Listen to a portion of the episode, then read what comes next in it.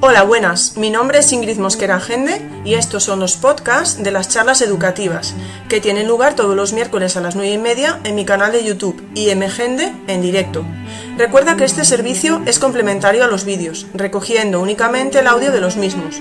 Por lo tanto, algún comentario puede perderse al no ir acompañado del necesario visionado, pero siempre estarás a tiempo de recuperarlos en versión vídeo más tarde en mi canal. Espero que os puedan resultar de utilidad y que los disfrutéis tanto como yo. Un saludo. Un miércoles más a nuestras charlas educativas y ahora, bueno, ya sabéis que estamos en la Summer Edition. Eh, es un placer hoy, pues, tener una charla, pues, bastante especial, porque no habíamos hecho otra antes sobre el tema de la orientación educativa. Y es un placer contar con eh, tres orientadores delante de la pantalla, tres valientes, y tres orientadores también detrás de la pantalla que ya los tenéis por el chat, ¿de acuerdo? Entonces voy a empezar por ahí. Voy a dar la bienvenida primero a los orientadores que tenemos en el chat, que tenemos a Paco Vázquez, tenemos a Juan Morata, podéis saludar, y tenemos a Paloma Garrido, que la podéis encontrar en Twitter como eh, Estar Orienta 2, con número, ¿de acuerdo? Los, tanto Paco Vázquez como Juan Morata son sencillos de encontrar por Twitter, pero nombra a Paloma por, por la diferencia del nombre. Eh, quiero dar también, por supuesto, las gracias a, Ana, a David y a Rafa por estar ahí delante de la pantalla. Ahora mismo, cuando ellos empiecen a hablar, ya se presentarán. Eh, han hecho un trabajo por detrás impresionante porque les habéis hecho muchísimas preguntas, muchísimas preguntas y hemos hecho un documento conjunto, han estado analizándolas y bueno, eh, por supuesto tengo que hacer una mención especial a David, porque es Mr. Rocks. Es nuestro ilustrador oficial de las charlas educativas que hoy se pone delante de las cámaras para todos vosotros. Entonces, por si alguien no se daba cuenta, lo tenemos ahí. ¿De acuerdo? Y también, como Rafa y Ana saben, agradezco el trabajo de todos ellos, pero es que David eh, ha cogido el coche y se ha ido a otra casa para poder estar conectado porque su conexión era mala. Entonces, ese trabajo que vosotros no veis, lo hacen todos siempre, todos los que vienen a las charlas no vienen a pasar el rato y hablar, que sí, también, pero hay una preparación detrás que vosotros no veis eh, y que hacen nuestros invitados y que es impresionante y de verdad quiero darles las gracias a todos ellos y en especial, hoy, eh, en especial hoy pues a los tres que tengo delante y a los tres que están en el chat muy comprometidos también con esta charla.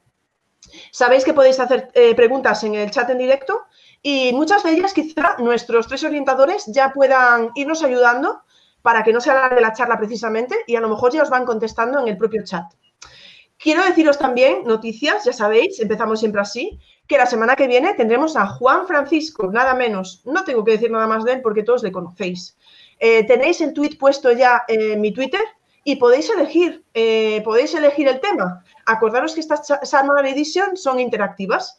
Eh, para la charla de hoy podíais hacer todas las preguntas que queríais a los invitados, tus dudas sobre orientación educativa y para la charla de la semana que viene podéis elegir el tema. Lo tenéis ahí puesto.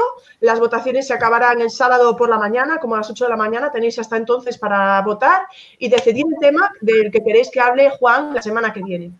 Eh, bueno, sin más, agradezco muchísimo que esta primera noche de julio os encontréis aquí para, para, bueno, para charlar un poco sobre, sobre orientación educativa y sin más, voy a, dar paso a mis compañeros porque si me alargo yo, pues esto se puede hacer infinito. Muchas gracias a todos y empezamos.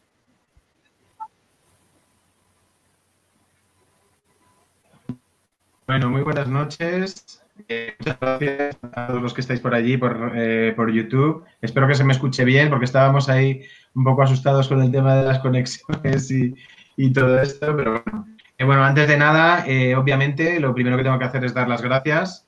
Dar las gracias, mira, voy a aprovechar unos segundos, si me permitís, para dar las gracias sobre todo a Ingrid, no solo por haberme, haber contado conmigo para esta charla, sino por todo lo que ha aportado a mí personalmente y a tantos profes en este, en este tiempo. Imagino que todos estamos de acuerdo, así que me, me, permito el lujo de, de hacer un poco de muchos tuiteros que le damos las gracias a Ingrid por, por todo lo que hace. ¿no? Eh, me he puesto camiseta homenaje a claustro virtual. Además, como era Summer Edition, pues digo, pues en camiseta. Así que nada, bueno, antes de nada, eh, bueno, después de esto, del agradecimiento, me presento para quienes no me conozcáis. Eh, yo soy Rafa Dávila, trabajo como orientador eh, en un municipio del sur de Madrid que se llama Valdemoro. Mm, os sonará por, por diferentes cosas, puede ser que por el dicho de entre Pinto y Valdemoro, pues yo estoy en este lado. Trabajo como orientador para el ayuntamiento y, eso implica pues, que trabaje pues, con todos los centros que hay aquí en el, en el municipio. Eh, bueno, eh, yo creo que voy a empezar ya directamente con las preguntas para no alargarme mucho con las, con las presentaciones porque me gusta mucho hablar y soy muy peligroso en esto de si tengo que controlar los tiempos, soy muy peligroso. Entonces, bueno, pues eh, tenemos aquí eh, varias preguntas que nos habéis hecho. Queremos dar las gracias también. Yo quiero dar las gracias por todas las preguntas que habéis hecho.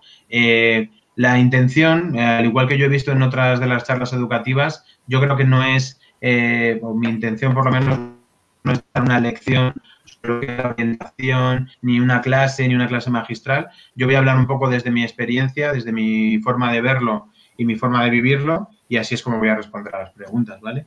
O sea que, mm, bueno, empiezo. Las preguntas que yo tengo aquí, las dos primeras, son de una tal Ingrid Mosquera, que debe ser muy maja la chica, porque las preguntas que ha puesto son muy interesantes. Y y, nada, ella preguntaba sobre todo, las preguntas que yo, que yo voy a contestar son eh, qué debemos estudiar para ser orientadores y en qué áreas puede trabajar un orientador. Bueno, aquí pues un poco como, como, todo, yo considero que hay dos partes, ¿no? Una parte es la parte teórica o la parte oficial y luego está la, pues, la realidad, ¿no? Eh, la parte oficial, pues bueno, pues si nos centramos en lo que piden para estudiar el máster de, de profe en especialidad de orientación o lo que se solicita para trabajar de orientación en una oposición y trabajar en un centro, pues suele ser pues, o psicología o pedagogía o psicopedagogía. ¿Cuál es la realidad? Eh, la realidad, como yo la vivo, es que em, la orientación es un saco tan amplio porque tenemos orientación eh, en los centros educativos, luego están eh, figuras como la del PTSC, que luego hablaremos, como la del PT, que también había alguna pregunta, están los equipos de orientación eh, de los municipios, están, o sea, de las comunidades autónomas, están los municipios con las labores como la que yo hago. Entonces, em, no es tan sencillo como decir, pues para ser orientador hay que estudiar esto, esto o esto. ¿no? Además, en la que estoy un poco, siempre tengo mis dudas y mi cabeza no sabe si estar a favor o en contra, que es el tema de esa famosa palabra que es el intrusismo. Eh, yo nunca he estado muy a favor de ese concepto de intrusismo, porque siempre he trabajado en equipo, en equipos muy diferentes, en equipos formados por profesionales muy diferentes y más que lo interdisciplinar, yo creo en lo transdisciplinar, ¿no? en lo que, eh, lo que es equipos de trabajo con distintas formaciones, pero todos, trabajando en una misma línea, en un mismo objetivo. ¿no? Entonces, em, pues con esa idea eh, hay diferentes estudios que te pueden permitir llegar a trabajar en algo relacionado con la orientación, ¿no?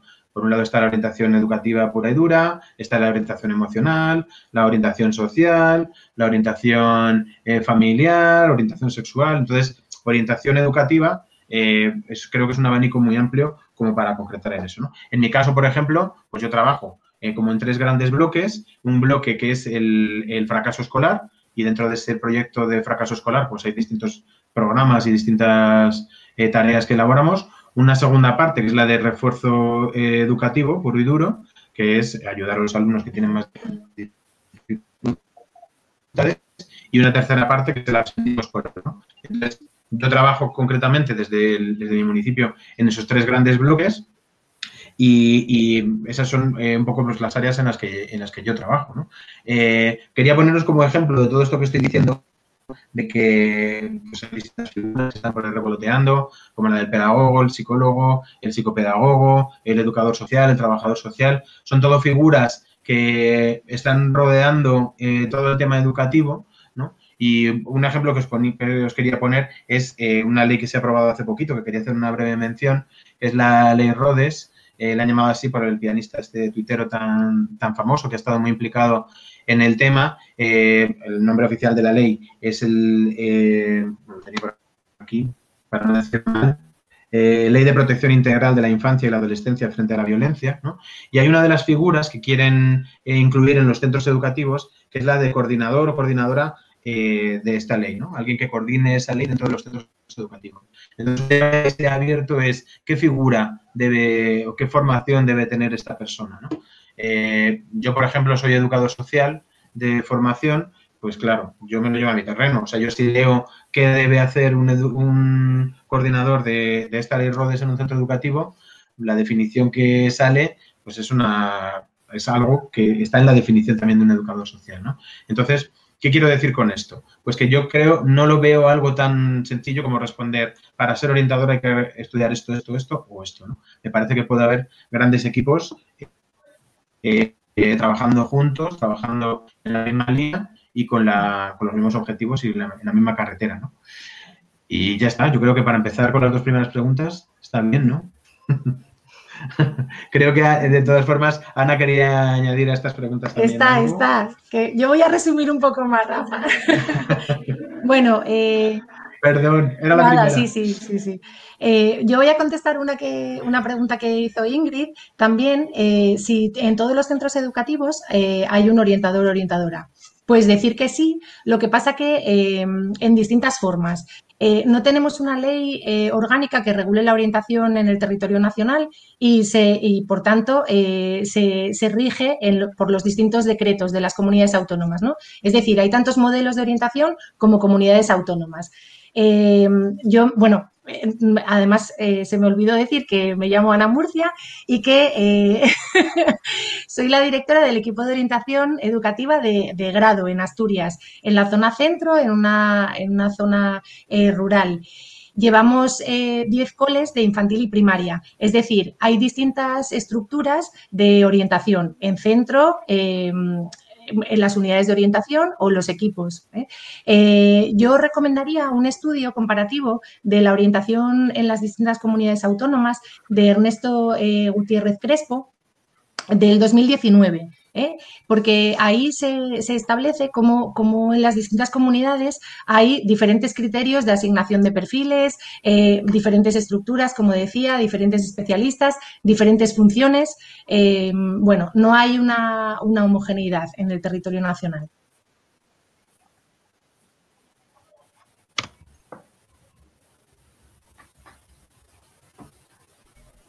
Vale, no sé si ahora va a pasar David.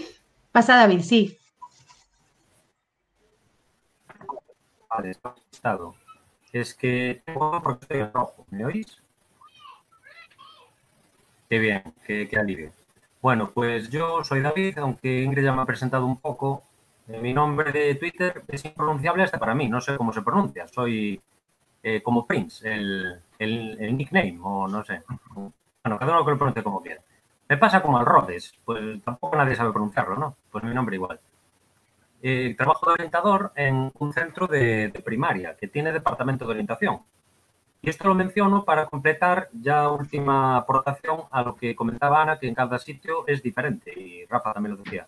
Creo que Galicia debe ser el único sitio de España que tiene departamentos de orientación en primaria. No, estoy muy no, no, David, nosotros también en Asturias tenemos unidades de orientación eh, para los centros de más de 400 alumnos y alumnas. Ah, bueno, pero eso no cuenta. Nosotros tenemos un departamento en todos los centros. Creo que eso es único. Ah, en todos, vale. Es decir, todos los centros que no sean enanos. A partir de 12 unidades. Es decir, yo estoy en un departamento de orientación de un centro de 40 y pico alumnos. Ah, vale. Yo creo que es un caso único. Es decir, somos unos afortunados. Desde luego. Pero, pero bueno, solo esa mención para que veáis que es muy diferente de unos sitios a otros, ¿no? Entonces voy a empezar contestando eh, un par de preguntas. Tengo por aquí de Ana Moreno que dice si debería haber eh, psicólogos en los departamentos de orientación y la voy a fusionar con otra de ella misma que pregunta si eh, se debería hacer desde el departamento de orientación una prueba diagnóstica eh, previa. bueno, la voy a leer. ¿No debería el DOE en evaluación inicial hacer unas pruebas diagnósticas en los cursos para ellos como especialistas ver algunas necesidades y no esperar a que derivemos? Bueno, igual la he leído muy larga, pero en la respuesta ya me voy a explicar. En mi opinión, voy a discrepar ligerísimamente con Rafa. En mi opinión, en lo que es centros educativos, me parece que los psicólogos ejerciendo como psicólogo, y como psicólogo me refiero a personal sanitario, no son necesarios, porque en el centro educativo hay una acción educativa.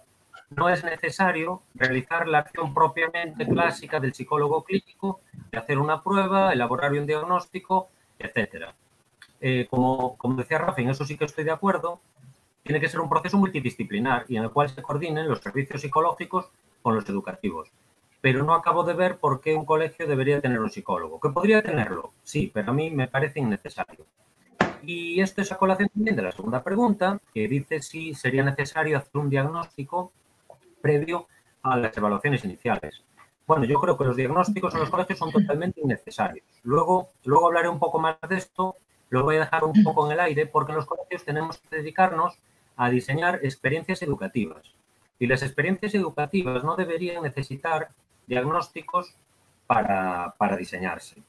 Eh, lo que sí que creo es que el Departamento de Orientación, eh, dado que normalmente tiene personas que están especializadas en dificultades de aprendizaje, no necesariamente de los alumnos, em, pues pueden colaborar muy bien en la evaluación inicial para hacer una evaluación que realmente nos permita hacer un diseño de experiencias educativas que puedan llegar a todos. Y luego sobre este tema voy a hablar un poco más, así que le paso otra vez la palabra a mis compañeros para las siguientes preguntas. Bueno, creo que toca. Tenemos aquí un guion, esto parece como eh, tipo obra de teatro del cole. De, ahora nos tenemos que. Está Ingrid ahí de apuntadora nos va un poco guiando, pero tenemos aquí nuestro guion. Bueno, yo tengo aquí una pregunta em, de. A ver, ¿ahora la he perdido? No, no la he perdido. De María Fernández. Eh, agradezco y aprovecho. Bueno, yo voy a dar gracias, si me acuerdo, cada vez que lea el nombre de la persona, porque me parece genial eh, como es mi primera charla así eh, con este formato, pues me parece genial que haya gente que nos haga preguntas. Bueno, la pregunta la leo directamente, que yo creo que es lo mejor. Ella dice, en las EOIs gallegas, las escuelas oficiales de idiomas gallegas, no tenemos esta figura en el centro. No es la que nos haría. Ojalá esta charla consiga orientarnos un poco. Bueno, más que una pregunta es una reivindicación, ¿no? Entonces yo lo que quería era unirme a esa reivindicación. Yo, mi opinión es que la orientación es algo tan importante que debería estar en todo lo que implique algo educativo, ¿no? Entonces creo que debería haber orientadores, eh, decía antes David, y la verdad es que es muy diferente de una comunidad autónoma, tanto David como, Ana lo han comentado. Eh, mi opinión es que debería haber orientadores en el centro, en todos los centros de primaria, en todos los centros de secundaria. Debería haber orientadores en las escuelas oficiales de idiomas, en las escuelas de adultos, eh, en las academias privadas, es que me da igual. En cualquier escenario que implique algo educativo alrededor, debería haber una figura de, un orientador. Entonces, eh, la formación es necesaria, es necesaria que sea una formación continua por muchos, a lo largo de toda la vida, por muchos motivos, y, creo que la figura del orientador es vital. Así que me uno a tu reivindicación, María. La y en todas partes. Cedo la palabra a mi compañero David de, Galicia. Sí, había otra pregunta parecida de antes. No, Patricia Mayordomo pregunta si... Esto parece así un consultorio de estos de la radio. Sí, es verdad. Yo me siento un poco así. Eh, bueno, la verdad es que Rafa hace muy bien en agradecer las preguntas, eh, pero bueno, ya él, ya él agradece por todos nosotros, por sí y por sus compañeros. bueno, como decíamos antes, no hay un criterio único. Yo, como había que contestar esta pregunta, simplemente eh, voy a dar dos o tres apuntes, aunque haya explicado algún artículo que, que hace unos resúmenes muy buenos. Pero resumiendo, yo diría que es una práctica muy extendida que haya servicios provinciales o locales, municipales de orientación en los cuales están los orientadores y se acercan a los centros. Esto es muy común. Es la forma que más se da en las comunidades autónomas para atender sobre todo los centros de primaria e infantil. Sin embargo, en secundaria hay varias autonomías que tienen departamento de orientación en los centros, pero no son ni la mitad. Y, y por último, no, por último no, ya los he mencionado todos, ya he dicho los locales y los provinciales. Así que eso es básicamente por comunidades. No sé si tenéis algo que, aportar ahí. Si no, podemos pasar a la siguiente.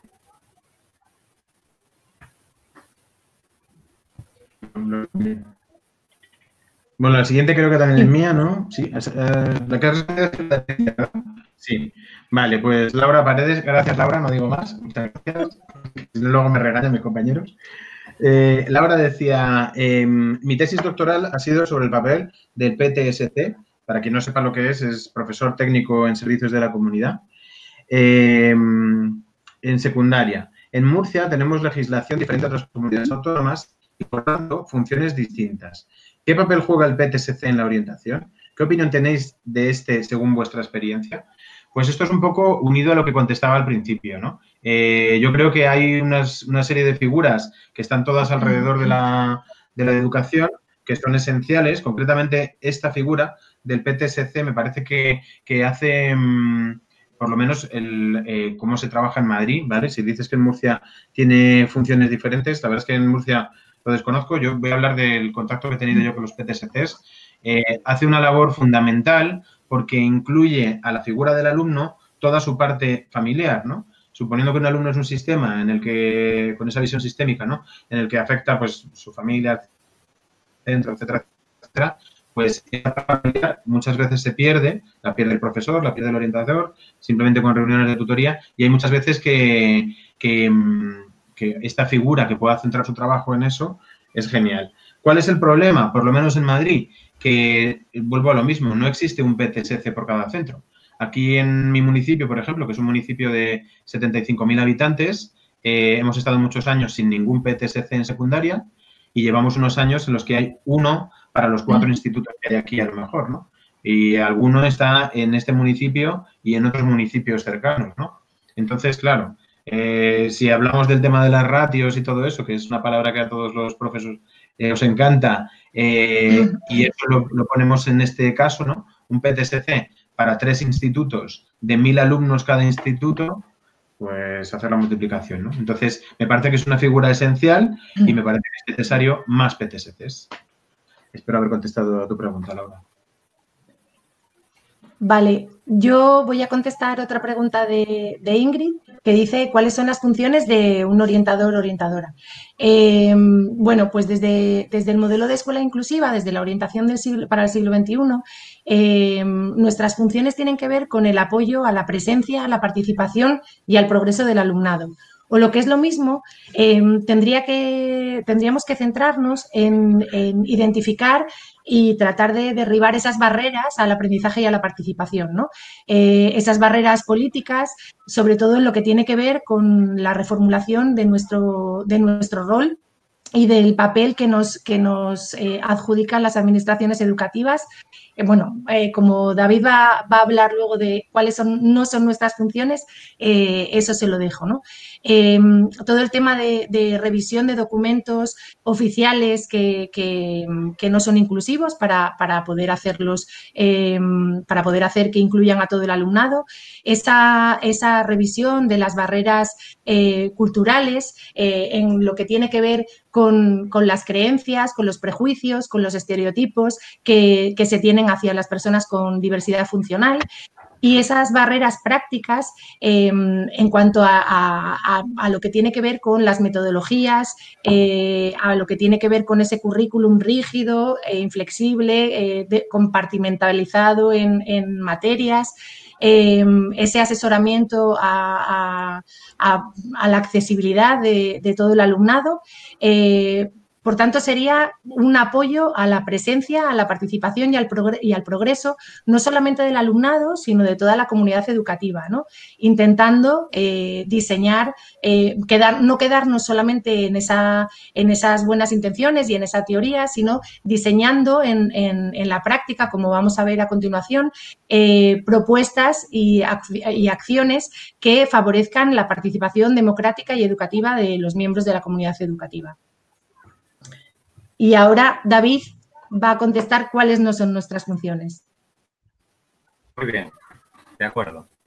Pues voy a empezar por em, la pregunta de Ingrid muy clara que decía, ¿y cuáles no son? Bien, pues para mí, si comprendiéramos que nuestra función es hacer diagnósticos clínicos y, en general, etiquetar, ya me llegaría. Luego que hagan lo que quieran, como si le quieren hacer cafés al director. Pero eso yo creo que es lo que hay que tener claro. Nosotros ni hacemos diagnósticos clínicos y aunque la ley sí que nos permite poner etiquetas sin cometer delito, yo creo que deberíamos dejar de hacerlo. Eh, luego Ruth Pérez pregunta em, una pregunta un poco larga, la voy a resumir, perdón, Ruth. Dice, ¿puede un orientador diagnosticar o solo valorar e identificar eh, NEAE para que un especialista haga el diagnóstico? De ser así, ¿en qué caso? Bueno, primero voy a aclarar NEAE porque puede haber alguien escuchando que esto de las siglas, que los orientadores tenemos mucha manía, que aún no sepa lo que es. Estos son las necesidades específicas de apoyo educativo. Vamos, en resumen, etiqueta. Entonces, yo lo que, como dije antes, creo que no debemos ni diagnosticar ni, ni siquiera decir NEAE. ¿Y por qué digo esto? Eh, es un tiempo que perdemos en hacer lo que deberíamos hacer. Eh, desde mi punto de vista, lo que tenemos que hacer para identificar las dificultades de aprendizaje es identificar las dificultades de aprendizaje, ya sea de una persona, de dos o de tres. O pueden ser incluso dificultades del, del entorno del aula o, o, incluso de la metodología o de los procedimientos de evaluación o, o de la temática del aula. Entonces nosotros deberíamos ser expertos en conocer lo mejor posible tanto el contexto como cada una de sus personas y a partir de ahí asesorar al profesorado para diseñar sus experiencias educativas. Y entonces eh, yo diría que ni el diagnóstico ni etiquetar NEA es nuestra función. Desgraciadamente, la administración hace mucha presión para que etiquetemos NEA. ¿Yo qué trato de hacer con respecto a esto? Lo mismo que recomiendo con las calificaciones. No sé si alguno ha tenido la casualidad de leer un, un texto que publiqué hace un tiempo sobre qué opino de las calificaciones, que deberían desaparecer y únicamente las deberíamos meter en la base de datos que nos obligan, pero a las familias no mencionarse. Es decir, esto no tiene importancia, estos son unos números que tengo que poner ahí, pero la evaluación real es esta. Esto que algunos profesores ponen, estas son las otras notas. Yo creo que ese debería ser el boletín de calificaciones. Y eh, desde orientación tendríamos que trabajar igual. Las NEAE, al final, en Galicia se llama el DRD Orienta, que tienes que poner eh, ¿Cuántos hay con dificultades de aprendizaje? ¿Cuántos hay con necesidades educativas especiales? Unas estadísticas horripilantes porque además ni siquiera te dejan hacer así en pan WordPress de que cada niño tenga cuatro etiquetas. Tienes que escoger una. Es decir, si tiene TEA, dificultades de aprendizaje y dificultades de, eh, yo qué sé, pues psicosociales. Eh, no puedes escoger ninguna de esas tres. Le tienes que poner necesidades educativas especiales, que es otra etiqueta totalmente que no identifica aún menos que, que TEA identifica, ¿no? Eh, pues eso es lo que opino yo de los diagnósticos y las etiquetas y los NEAE. La siguiente pregunta se parece un poco, dice Amalia Moreno, ¿se puede hacer un diagnóstico de altas capacidades en educación infantil o es mejor esperar a primaria? Bueno, yo no soy psicólogo clínico, pero eh, sé algo de altas capacidades porque me han surgido varios casos en mi vida. Entonces, el diagnóstico de altas capacidades es tremendamente complejo y prácticamente ningún psicólogo se atreve a firmar un papel que ponga esta persona tiene altas capacidades, firmado yo, psicólogo clínico colegiado. Ni siquiera Sergas lo hace. En mi experiencia, no conozco a nadie que el Sergas le haya eh, emitido un certificado de que tiene altas capacidades. En Galicia, que yo sepa, solo existe un centro, que es una fundación que hay en la Universidad de Santiago, que por el módico precio de 400 y pico euros más pagarse todos los viajes y tres o cuatro sesiones, eh, lo puedes conseguir. Yo no critico su labor porque es importante, pero yo como familia valoraría la necesidad de conseguir ese certificado, porque realmente ese certificado, si para lo que lo quieres es para decirle al profesor, mira, tengo altas capacidades, tienes que diseñar tu clase porque tengo altas capacidades. Y no lo había hecho anteriormente con certificado, probablemente lo único que haga es lo típico, darle más deberes una clase de o algo así. No vamos a conseguir que diseñe eh, su actividad para que dé respuesta a las necesidades de esa persona que tiene altas capacidades. Sin embargo, en el centro lo podríamos haber hecho mucho más rápido, sin NEAE y sin certificado de, de nada. Eh, colaborando el departamento de orientación con el profesor, le puede decir, mira, este niño que se llama Pepito o esta niña que se llama Pepita, sospecho que tiene unas necesidades de este tipo. No hay ni que mencionar altas capacidades. Necesita poder desarrollar su creatividad, necesita poder decidir un poco más de qué, de qué tema van las cosas para que le preste interés, porque si no se desengancha y demás, y que las experiencias educativas tuvieran espacio para él o para ella. Eso es lo que opino yo de las altas capacidades. Tengo un par de llamadas, espero no estar siendo muy lento. Después, Lara Méndez pregunta, uy, esta pregunta es larguísima. La voy a resumir, perdona, Lara. Dice si le puedo recomendar algún libro para saber algo más de trastornos y aunque muy buenas compañeras de PTL, que le gustaría poder ayudar a su alumnado mejor. Bueno, como podéis intuir de lo que acabo de decir, lo que creo es que no hay que leer libros de trastornos, sino hay que leer libros de eh, cómo diseñar mejores experiencias de aprendizaje.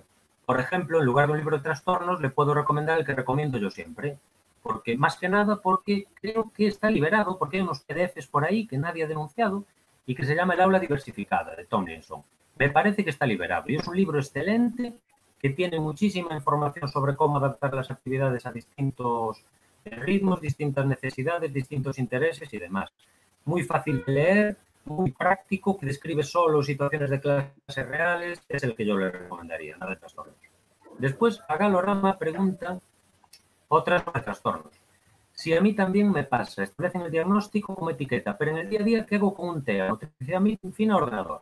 Bueno, voy a contestar lo mismo que antes. Primero, eh, saber cómo se llama esa persona, no TEA.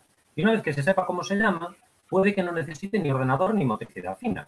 Por ejemplo, en, uno de los centros que yo trabajo, hemos tenido últimamente algún alumno eh, que tradicionalmente se le llamaba de alto funcionamiento, que realmente en el día a día se desenvuelve muy bien y no va a necesitar ni ordenador ni motricidad fina. En cambio, en otros casos va a necesitar lenguaje bimodal, en otros casos va a necesitar una agenda de, organizar el día por el método TEA.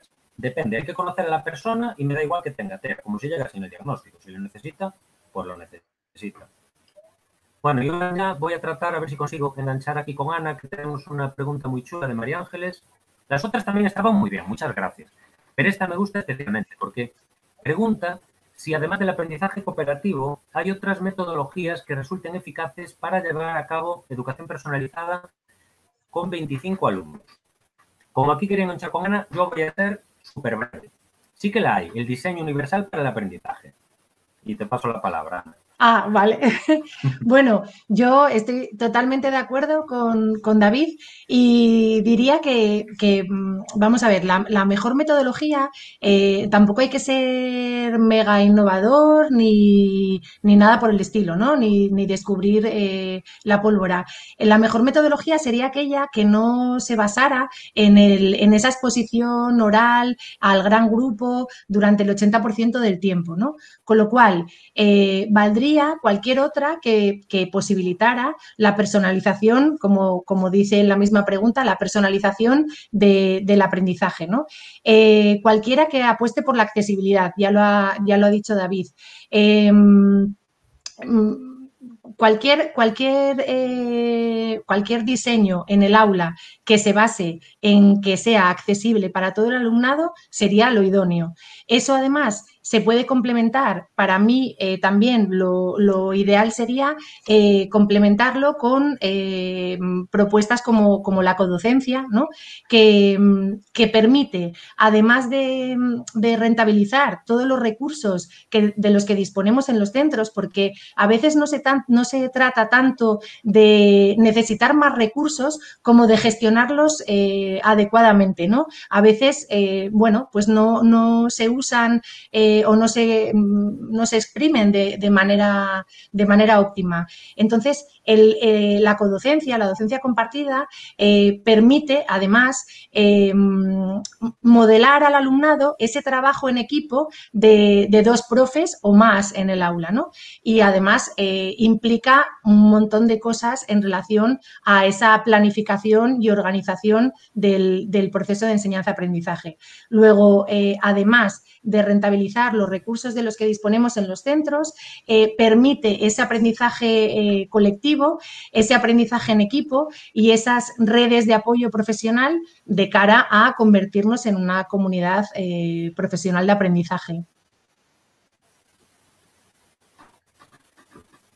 David, te paso la ah, palabra. Eh, Julio aquí pregunta em, en qué problemas de aula debe intervenir el orientador educativo. Bueno, me gusta mucho, Julio, que hayas dicho en qué problemas de aula. Pues, pues eso, en los problemas de aula, ya sean del alumnado, del profesorado, del contexto, de, lo que sea.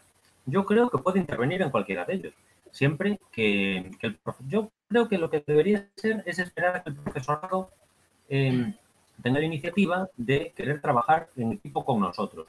No tiene mucho sentido hacer como se hacía antes un informe psicopedagógico en el que ponga el profesor tiene que hacer esto, esto y esto y empezar ahí una batalla que no se entiende. Eh, yo creo que por una parte nosotros debemos hacer la labor de explicarle a la gente cómo trabajamos Y luego estar pendientes de que sepan que pueden venir a plantearnos a nosotros lo que quieran. Y mi respuesta entonces sería, ¿en qué problema del aula debemos intervenir? En aquel que nos lo pida. Rafa, creo que ahora vas tú. Muy bien, sí. Estoy completamente de acuerdo contigo porque además eh, ha sido muy gallega tu respuesta, pero el, tema... Yo uno tu respuesta con la, con la, siguiente pregunta, ¿no? Porque pone, ¿por qué su labor es fundamental para lograr problemas eh, de convivencia en el aula? También de Julio. Muchas gracias, Julio, por la pregunta. Eh, a ver, al final un aula, como muy bien decía David, que es, pues al final es un grupo, ¿no? Es un grupo en el que hay una parte educativa muy importante, pero es casi más importante la parte social del aula, ¿no? Todas las relaciones que se establecen en un aula, eh, las relaciones positivas y las relaciones no tan positivas también.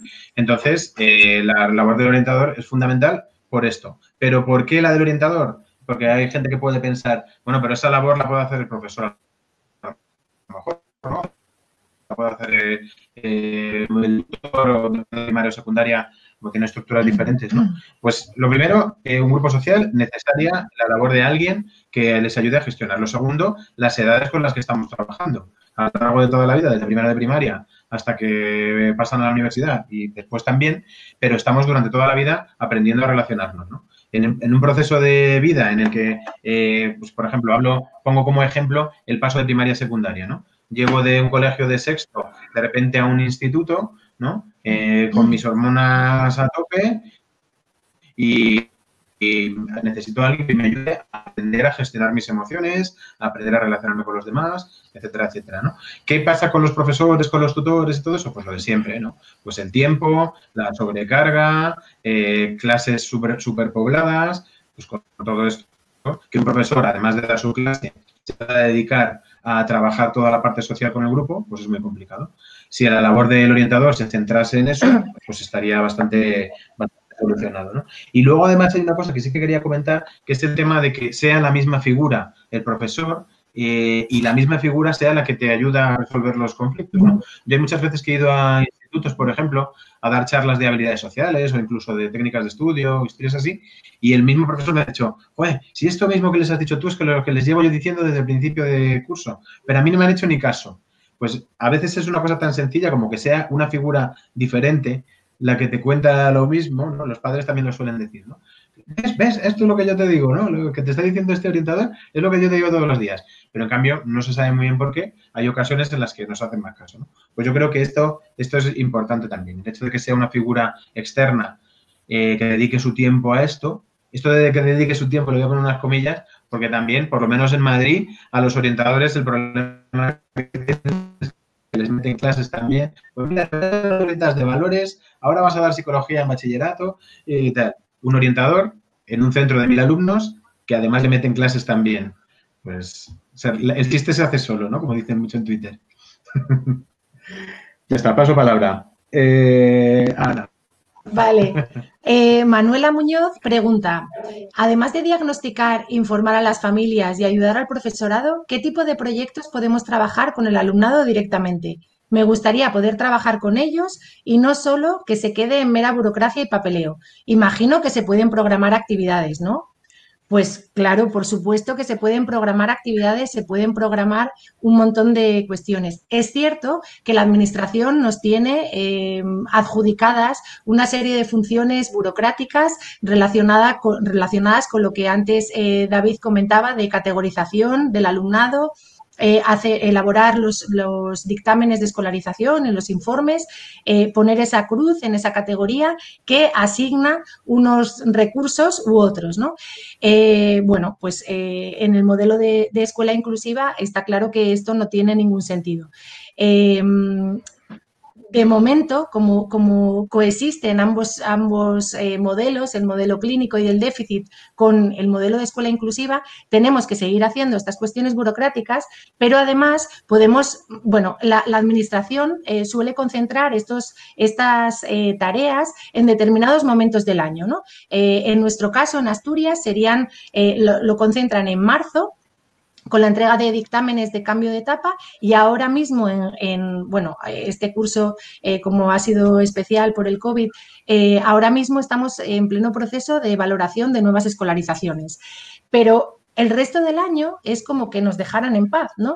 Eh, nos dejan con que, con que terminemos de cumplir esas, esa función muy, muy cuestionable y, cuestionada por los, por los organismos internacionales. Aunque tengamos que hacer eso, el resto del curso nos, eh, nos dejan en paz y podemos hacer otras, otras muchas cosas. ¿no? Eh, creemos que una, una, herramienta muy, muy válida para alejarnos de ese modelo del déficit y que los compañeros y compañeras nos vean como, como aquellas personas que vamos a hacer evaluación psicopedagógica eh, a sus alumnos y alumnas, eh, una, una, mm, cuestión muy útil es eh, presentar proyectos de innovación educativa, ¿no? Que ofrecer a los, a los centros eh, lógicamente eh, en, coordinación y en colaboración con ellos y em, adjudicarnos en vez de esa o proponernos como, como coordinadores. Es decir, diseñar propuestas eh, dirigidas a toda la comunidad educativa a partir de la presentación de un proyecto de, innovación que vaya dirigido a todo el centro. ¿no? Con lo cual, si, coordina, si, si además em, adoptamos esa, esa función de coordinadores o coordinadoras, pues podemos eh, llegar a, todo a toda la comunidad educativa desde otra perspectiva totalmente distinta. ¿no? Bueno, y en cuanto a eh, poner ejemplos sobre, sobre esto, nosotros hemos hecho eh, un programa de, radio para prevenir la violencia de género, programas de gamificación, educación emocional a través de la literatura infantil y juvenil mindfulness, bueno, eh, prevención de, podemos hacer actividades de, prevención del acoso escolar, podemos hacer y diseñar un montón de actividades y programas para, para desarrollar en la práctica. Además, podemos hacer, ya que ahora se habla tanto de escenarios, eh, entendemos que la prevención debe ser nuestro escenario. Por ello, además, podemos organizar programas de prevención. Eh, bueno, pues eh, por comentaros alguno, en, el equipo en el que yo trabajo, hacemos ahora mismo, que, corresponde con ese proceso de nuevas escolarizaciones, llevamos a cabo un, cribado de inicio tardío del lenguaje. Nos coordinamos durante, durante el segundo y tercer trimestre con las escuelas infantiles y hacemos un, cribado a través de la, matrícula en educación infantil de tres años, eh, en la que ponemos los indicadores de riesgo y aquellas familias que nos... Em, que nos contestan que sus hijos o hijas, pues por ejemplo, no, no manejan 50 palabras y no unen eh, al menos tres, eh, los, los llamamos para verles pero no para patologizar, porque podría parecer esto una contradicción, pero no lo es. No, no les llamamos para etiquetarles, sino todo lo contrario. Les llamamos para ver y para identificar precozmente esos, esas dificultades que puedan, que puedan arrastrar eh, en su escolarización, ¿no? Eh, porque una detección eh, precoz es fundamental. Entonces, em, vemos a esos niños y niñas para eh, adjudicar horario de, las compañeras, horario de apoyo dentro del aula, por supuesto, de las compañeras de pedagogía terapéutica y audición y lenguaje, em, para hacer, concretamente, el curso que viene vamos a, vamos a hacer un programa preventivo de funciones, eh, funciones ejecutivas y comunicación dentro del aula durante una sesión semanal dirigido a todo el alumnado. Luego, mm, sabemos podemos y queremos hacer otras muchas cosas que no tienen nada que ver con la evaluación psicopedagógica. Claro que podemos. Y ahora le voy a pasar la palabra a Rafa.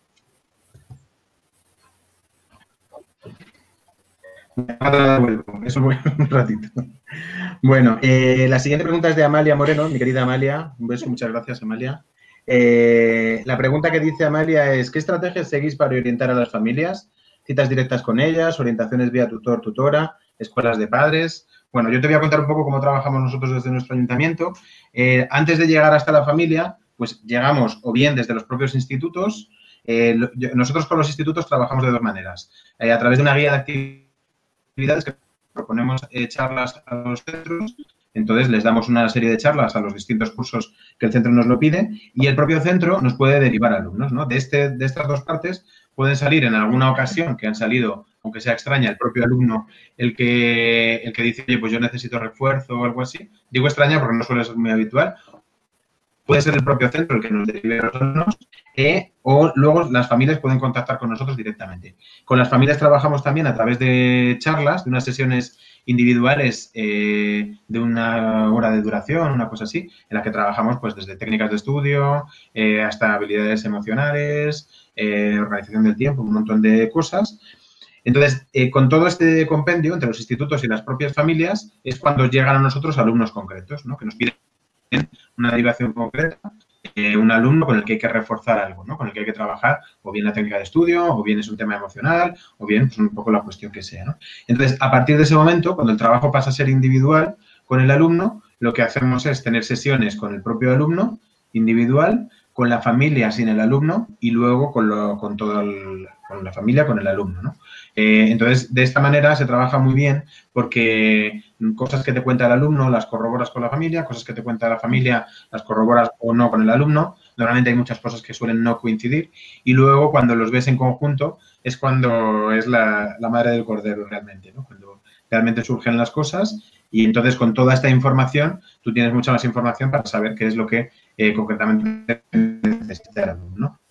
Las charlas que damos también hay charlas para familias, entonces, eh, pues un poco, eh, no, no, usamos el nombre de escuela de padres, pero sí que podría ser algo así, ¿no? Porque trabajamos temas con las familias, temas con los alumnos y temas conjuntos, ¿no? Esa es un poco la manera en la que trabajamos nosotros desde nuestro ayuntamiento. Pues Ana quería añadir algo. Eh, nosotras eh, también, depende del caso que sea, ¿no? Si es una, solicitud individual, em, nos gusta trabajar de manera, de manera colaborativa, ¿no? Eh, entendemos que la, orientación es una tarea de todos y todas, del profesorado, y mm, bueno, pues si nos llega una familia con cualquier, eh, cualquier tipo de, asesoramiento, solemos tener las reuniones eh, en equipo, ¿no? Solemos tener las, eh, las personas que formamos parte de la unidad de orientación, la compañera de pedagogía terapéutica, audición y lenguaje y yo como orientadora. Y además, em, una cosa que, hacemos ahora es em, contar con, con, la directora o el director. Eh, yo trabajo en, dos coles pequeños y aunque pueda parecer que, mm, bueno, pues que están eh, ejerciendo una autoridad o, están en, en, calidad eh, más burócratas, no, no, no, tiene nada que ver con esto. tratamos de, ofrecer esa parte de acompañamiento, esa parte emocional, humana, ¿no? entendiendo que si tú acudes a un, cole porque tienes algún problema y te recibe la directora de ese centro, ¿no? Y, la unidad de orientación, bueno, pues entendemos que podemos acompañar de, una manera eh, óptima a, esas familias, ¿no? Entendiendo que, bueno, pues insisto, que, es una, labor de, equipo. Si el asesoramiento es eh, colectivo, pues eh, organizamos escuelas de familias que tratamos de, enmarcarlas en esos proyectos educativos que comentaba en la, pregunta anterior, ¿no? Eh, para que eh, profesorado, alumnado y familias estén trabajando sobre el mismo tema en distintos escenarios y a veces en el, mismo. Eso así es como, como trabajamos. Rafa. Sí, la siguiente pregunta va un poco. Eh, hay parte de esta pregunta que ya nos contestó parte. Eh, muchas gracias por la pregunta. La pregunta es, ¿cómo enfocarías una escuela de padres desde el gabinete de orientación del colegio? Eh, a ver, aquí la cuestión es un poco también algo que ya hemos hablado a lo largo de toda la charla. Eh, yo creo que aquí es una cuestión en la que casi es más importante, si se decide hacer una escuela de padres, el tema de la multidisciplinariedad, ¿no? Uy, qué bien lo he dicho. Palabra tan difícil al final una familia tiene un montón de preocupaciones que están relacionadas con ámbitos tan diferentes como las nuevas tecnologías, la educación sexual, eh, mi hijo estudia o no estudia. Entonces son ámbitos tan diferentes que creo que no se pueden centralizar en una sola persona. Yo he participado en escuelas de padres eh, para tratar temas muy concretos, pero no me sentiría capaz de impartir yo solo una escuela de padres, por ejemplo. Entonces, me parece que eh, lo más importante a la hora de enfocar una escuela de padres desde un centro es eh, que sea multidisciplinar y que sean gente de distintos ámbitos. Por ejemplo, que hay algún centro que tira mucho de las familias. Entonces, pues mira, hay un padre que es guardia civil y nos va a venir a hablar de seguridad informática. Un padre que es médico y nos va a venir a hablar de educación para la salud.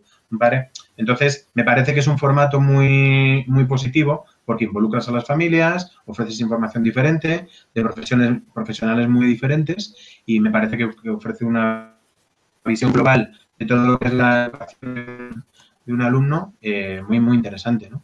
Es un poco mi visión de lo que es una escuela de padres. Yo estoy totalmente de acuerdo en la, en la planificación eh, y entiendo que en el diseño debemos contar necesariamente con, las familias, ¿no? Porque si no, seguiríamos eh, reproduciendo ese, ese, rol experto, ¿no? Y ese lema del despotismo ilustrado de todo para el pueblo, pero sin el pueblo, ¿no?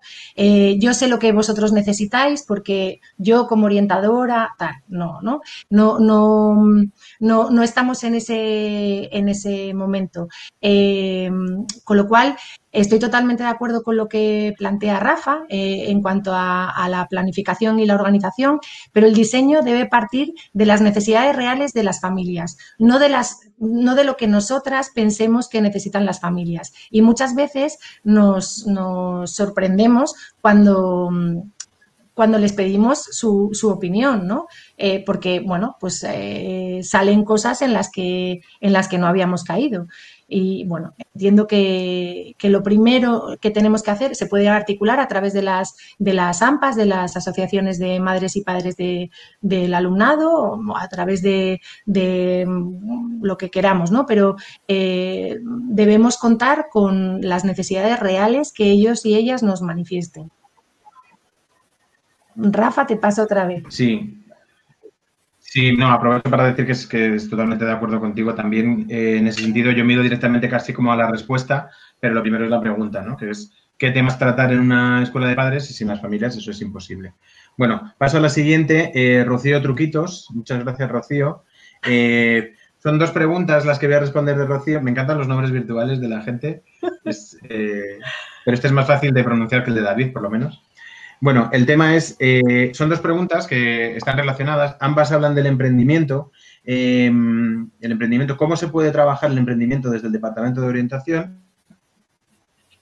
Y la otra pregunta es, ¿debe abordar la inserción laboral del orientador y la dirigida a las personas con discapacidad? Bueno, eh, la primera pregunta, la de cómo se debe trabajar, se puede trabajar el emprendimiento desde el Departamento de Orientación. Yo creo que el emprendimiento es algo eh, vital sé que eh, voy a caer en algo que, mí me hace mucha gracia porque hace, la verdad es que lo descubrí hace no mucho, aunque ya tiene tiempo, que es un, hashtag de maestra del pueblo, que era aquel de asignaturas que hacen falta, ¿no? En el que, pues, como siempre decimos, es que los institutos se debería enseñar no sé qué, en los institutos se debería enseñar no sé cuánto. Pues yo lo siento, pero tengo que caer aquí. Y yo creo que el emprendimiento se debería trabajar más en en la educación, además desde bien pronto. ¿no? Me parece que el emprendimiento es una asignatura que hace falta, una de esas asignaturas que hacen falta. ¿no? Y esto lo digo porque, eh, y esto sí que es opinión totalmente personal, me da la sensación de que España es un país en el que nos han educado para trabajar para alguien, ¿no? Y en el que estamos un poco como, hay una especie como de obsesión por las salidas profesionales pues no, voy a estudiar esto porque no tiene salidas, no voy a estudiar esto otro porque no tiene salidas. Y creo que el, nexo común de este error, ¿no? Del error de, caer en esto no tiene salidas profesionales, pues no lo estudio. Y al mismo tiempo de, eh, pues no voy a montar una empresa, lo que quiero es que alguien me contrate y trabajar para alguien, el error común es este tema del emprendimiento, ¿no? Creo que es algo que no se trabaja en la escuela desde, desde pequeños y, y, creo que es algo que en, nuestro país hace falta trabajar más. Eh, ¿Por qué lo debe trabajar el orientador? Pues vuelve un poco a lo que hablábamos antes también, ¿no? Como cuando hemos hablado de, por qué debe trabajar los problemas sociales, eh, cualquier problemática que surja en un aula o que sea algo relacionado con la educación, la puede trabajar el orientador, pues por los motivos que ya hemos ido exponiendo, ¿no? Por la sobrecarga de los profesores, por la, eh, las ratios, por un poco todo esto, ¿no? Entonces, el orientador es una figura que puede ofrecer esta, esta función si se le deja hacer el trabajo. Y luego el tema de la inserción laboral, eh, una de las funciones principales del orientador es un poco, yo creo, esta, ¿no? El redirigir al alumno hacia eh, un futuro laboral eh, que sea positivo para él, que le produzca felicidad y le produzca un, buen futuro. Entonces, el tema de la inserción laboral, el orientador de centro pues eso me genera algunas dudas. Yo no sé si a lo mejor, eh, quizás estoy de acuerdo con David en que a lo mejor las dos únicas funciones que no debe hacer el orientador son las de etiquetar y la de diagnosticar, entonces todas las demás sí. Eh, entonces, este tema de la inserción laboral, pues quizás también, quizás sí, quizás sea interesante que eh, ofrezca, pero siempre desde el punto de vista de la orientación, más que de, de típica frase esa de abuelo, ¿no? Más que la de, en vez de dar los peces, enseñar a pescar al alumno, ¿no? Pues un poco todo eh, relacionado con, lo laboral, pues también, también yo creo que, sí, que el orientador debe abordar este, este tema de la inserción laboral con el alumno desde el punto de vista de la orientación. Ya está, ya no me... Ah, tengo otra por aquí, yo creo. Eh, sí. Vale. Eh, Paco Vázquez hacía una pregunta así con, varias preguntas a la vez, que decía, como orientadores, ¿cuál es vuestro rol principal con respecto a la crisis que estamos viviendo? ¿Y de qué modo podéis facilitar al alumnado, perdón, la vuelta a las aulas? ¿Cómo trabajáis online? ¿Podéis recomendar algunas herramientas que faciliten nuestra labor? Bueno, em, el rol principal, yo creo, del orientador es esa parte eh, emocional, ¿no? Yo sé y soy consciente, súper consciente, de que los profesores han estado trabajando eso, eh, la mayoría de ellos, de una manera eh, especial y de una manera muy intensa, pero eh, creo que en, la figura del orientador debe estar presente e, o ha debido estar presente en este periodo virtual haciendo ese acompañamiento, ¿no? Nosotros, por ejemplo, desde mi, trabajo y paso a mi experiencia personal, hemos trabajado mucho el tema del absentismo virtual. El tema de alumnos que no se conectaban, ahí pues ya sabéis, todos lo sabéis mucho mejor que yo, que la casuística es súper diversa, desde alumnos que no se han conectado pues, porque no tenían medios, porque no podían, hasta alumnos que no les ha dado la gana, también los hay. Entonces, pues la labor del orientador creo que eh, ha sido muy importante en este punto, en el tema del absentismo virtual, que le hemos llamado nosotros, nosotros hemos trabajado muy de cerca con el agente tutor de la policía local, hemos hecho incluso visitas presenciales a los domicilios de los alumnos que no se conectaban para ver cuál era el problema real, si ha sido un problema técnico pues ha intentado solucionar con los medios de la Comunidad de Madrid, del Ayuntamiento, eh, y si ha sido un problema de otro tipo, pues que lo ha habido también, pues hemos actuado de otra manera. Pero creo que mm, quizá por concretar uno, eh, una de las funciones principales ha sido esa, el analizar y ayudar en esa parte del, del absentismo virtual. ¿no? Eh, ¿Cómo trabajáis online? Nosotros hemos trabajado con, pues, con diferentes herramientas. Eh, nosotros hemos utilizado herramientas de, conexión, o sea, nos hemos conectado en videollamada con las familias y he tirado mucho de lo de, toda la vida, ¿no? La llamada telefónica y con el agente tutor y la policía local la visita presencial. Porque yo creo que en, casos así como esto que, que os comentaba, lo virtual pierdes esa parte de piel, que si lo que estás trabajando es una parte emocional, pues, pues lo dificulta, ¿no? Y herramientas es que no me atrevo a recomendar, porque es que mi recomendación para herramientas es seguir a Ingrid Mosquera.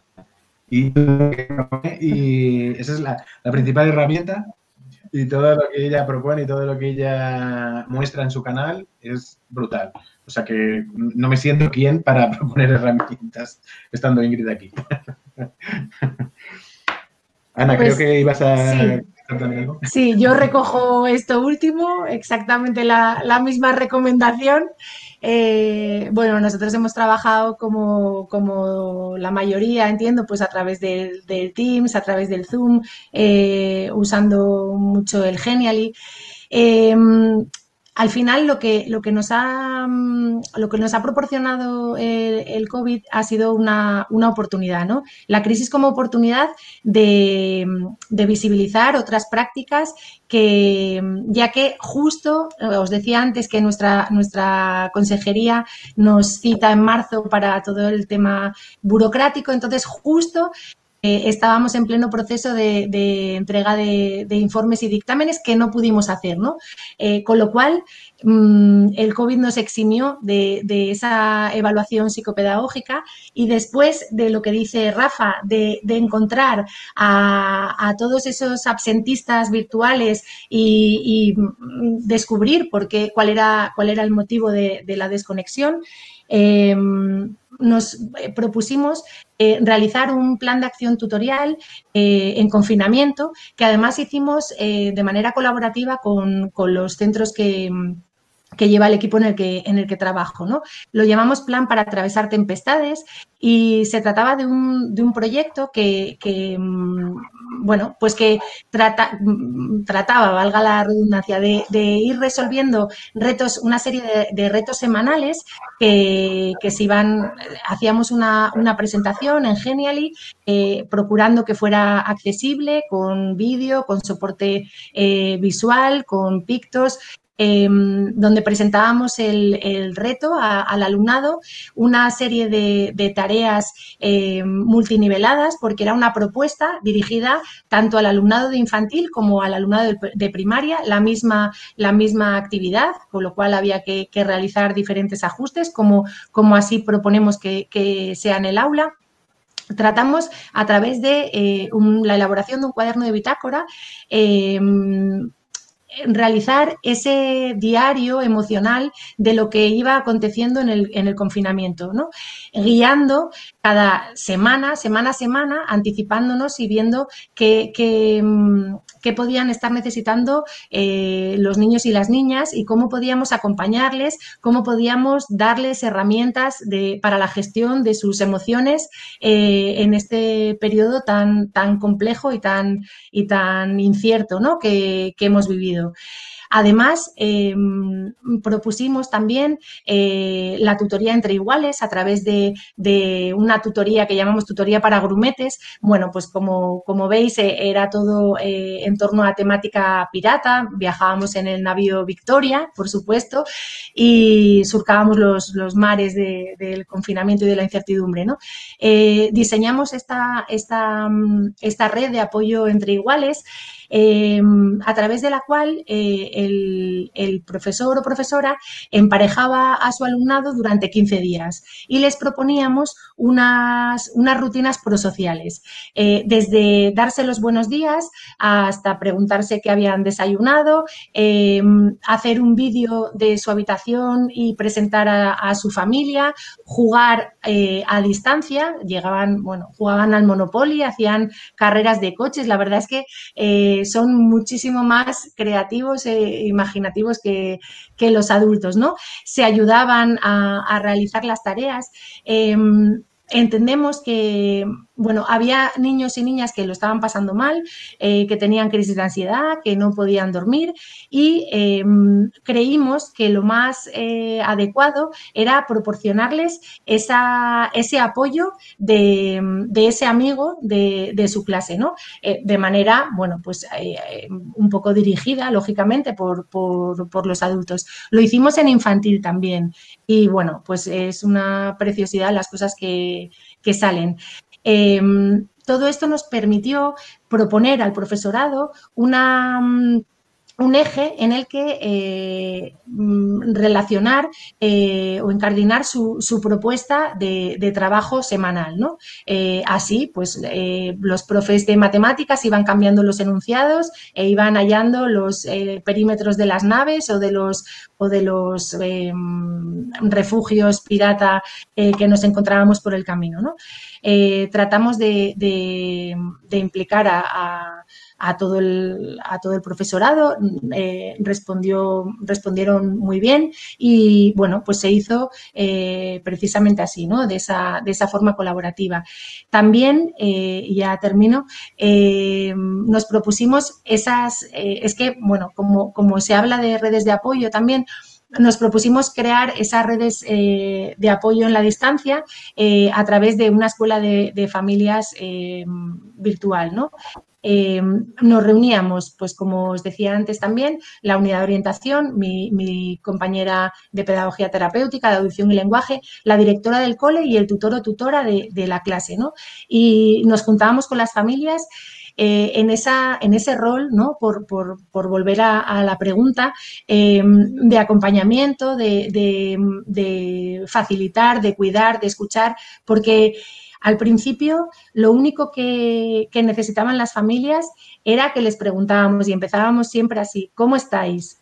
Porque la gente lo pasó muy mal, lo pasamos todos y todas, bueno, en una situación muy compleja, pero mm, conocer la situación real de algunas familias nos ayudó mucho a, diseñar o a continuar con esas, con esas propuestas, ¿no? Porque, bueno, pues eh, desde situaciones eh, de ERTES a paros directamente a, duelos, ¿no?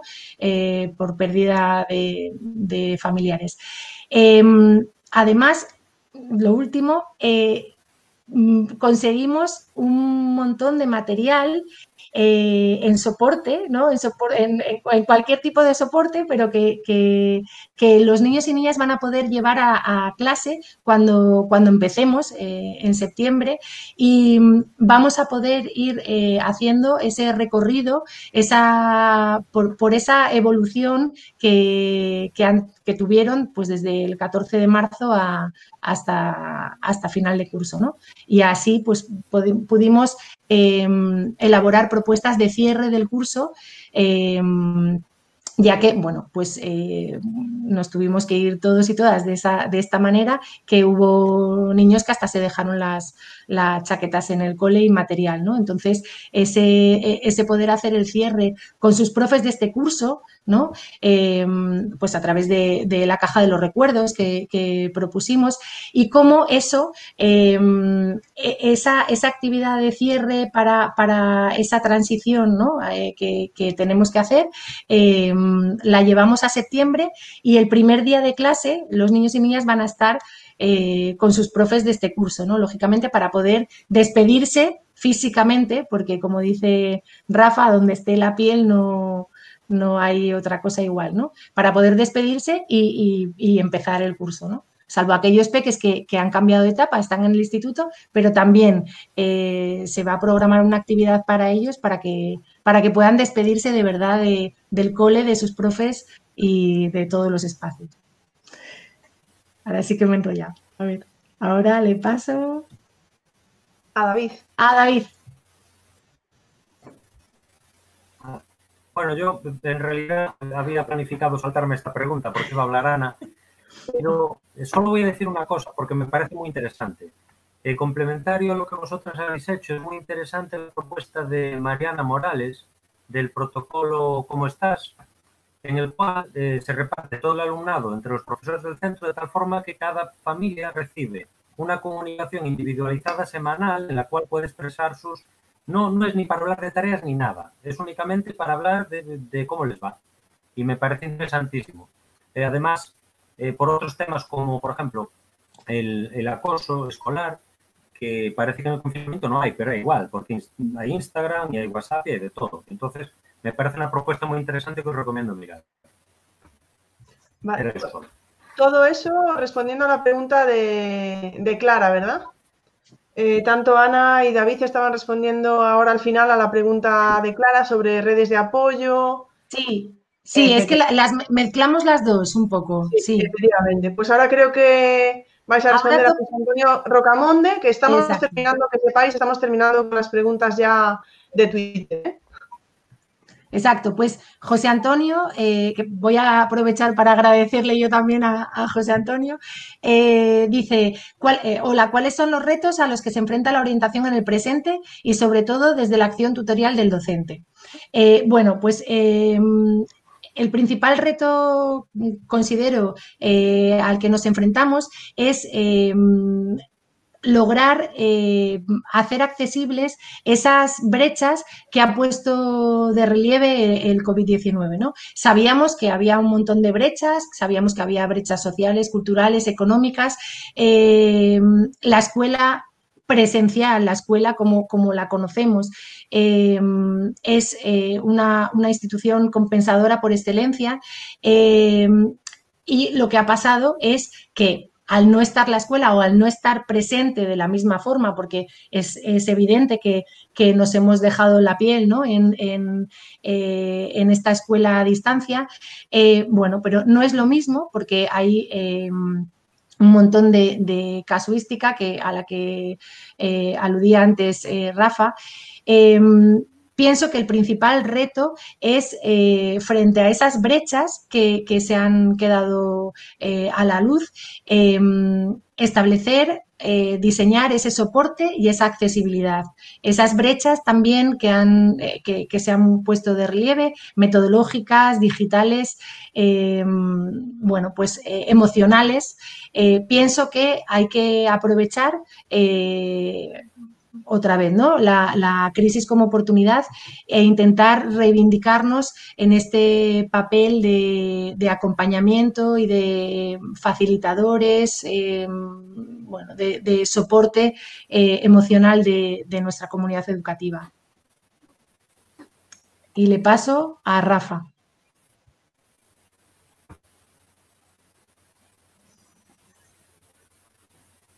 Rafa, no se te oye.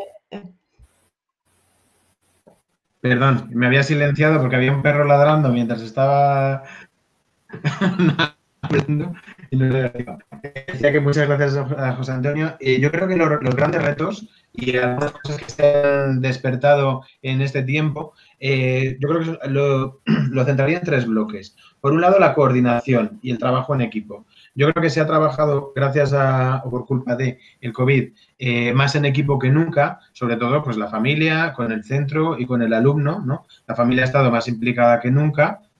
Entonces, eso ha, ha o ha despertado esa necesidad. Creo que uno de los grandes retos es, eh, si volvemos a una normalidad mm, normal, más normal que la nueva normalidad, pues eh, que esa coordinación continúe, ¿no? Y pueda continuar esa coordinación familia, centro, alumno, y luego dentro del centro, pues los diferentes profesionales, ¿no? La labor del orientador, que exista una coordinación real entre los orientadores, las distintas figuras que hay alrededor y los profesores, ¿no? Otro de los grandes retos yo creo que es la motivación, que eso ya venía siendo de antes y lo sigue siendo ahora, eh, la motivación de los alumnos. Eh, hay, eh, yo creo que es uno de los grandes problemas en algunos casos y es una cosa que, es uno de nuestros retos como orientadores, yo creo, ¿no? La manera de mantener motivado al alumno y, esto va unido a la diversidad, ¿no? La diversidad no solo eh, hablando de capacidades, sino la diversidad general.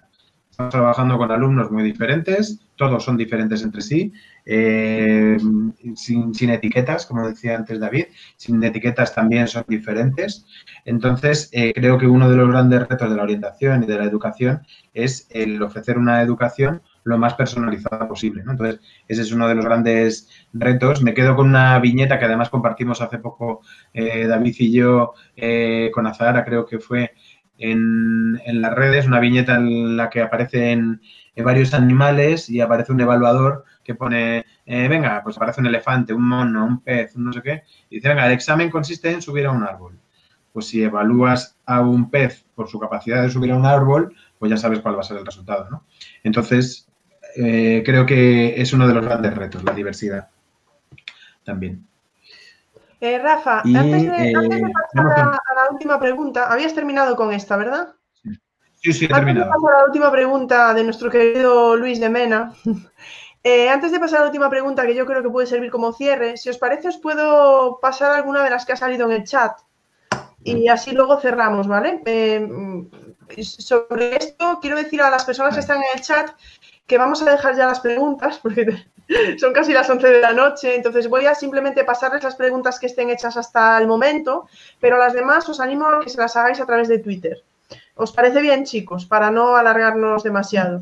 Hay un montón de comentarios que yo tenía apuntadas, pero como tengo seis hojas eh, cogidas que nunca me había pasado, pues eh, voy a, no voy a hacer los comentarios, ¿vale? Hay muchísimos comentarios sobre vuestras intervenciones, de Virginia, Soledad, Julio César, Virginia otra vez, Juan, María Ángeles, eh, de acuerdo, pero voy a dejar los comentarios y voy a pasar directamente a las preguntas, que cualquiera de vosotros tres, si queréis, levantáis la mano y bueno, mm, vamos a intentar ser breves y para no alargarnos demasiado. Eh, voy por orden. La primera pregunta que me encuentro es de Loisa. Pregunta, eh, ¿qué estrategia podemos utilizar para atender a las NEAE en las FP? ¿Alguno de vosotros que quiera levantar la mano? vale, David. eh, pues igual que en el resto de las enseñanzas, dejar de llamarles NEAE, conocer a cada persona, mirar qué problemas tiene y elaborar una estrategia. Perfecto, pregunta corta, concisa, respuesta, digo. Otra de Eloísa, ¿qué les parece la colaboración del profesor de FOL dentro del departamento de orientación?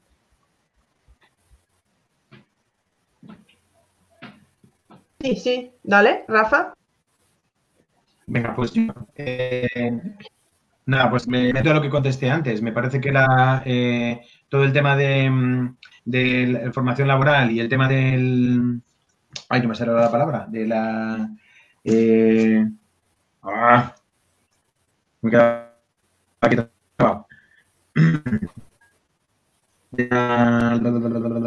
Bueno, el tema de todo el tema de la, formación laboral, sobre todo, me parece que es vital eh, trabajarlo desde, pequeños y creo que el profesor de FOL, que tiene una formación centrada en la orientación laboral, pues me parece que puede ofrecer una labor eh, fundamental.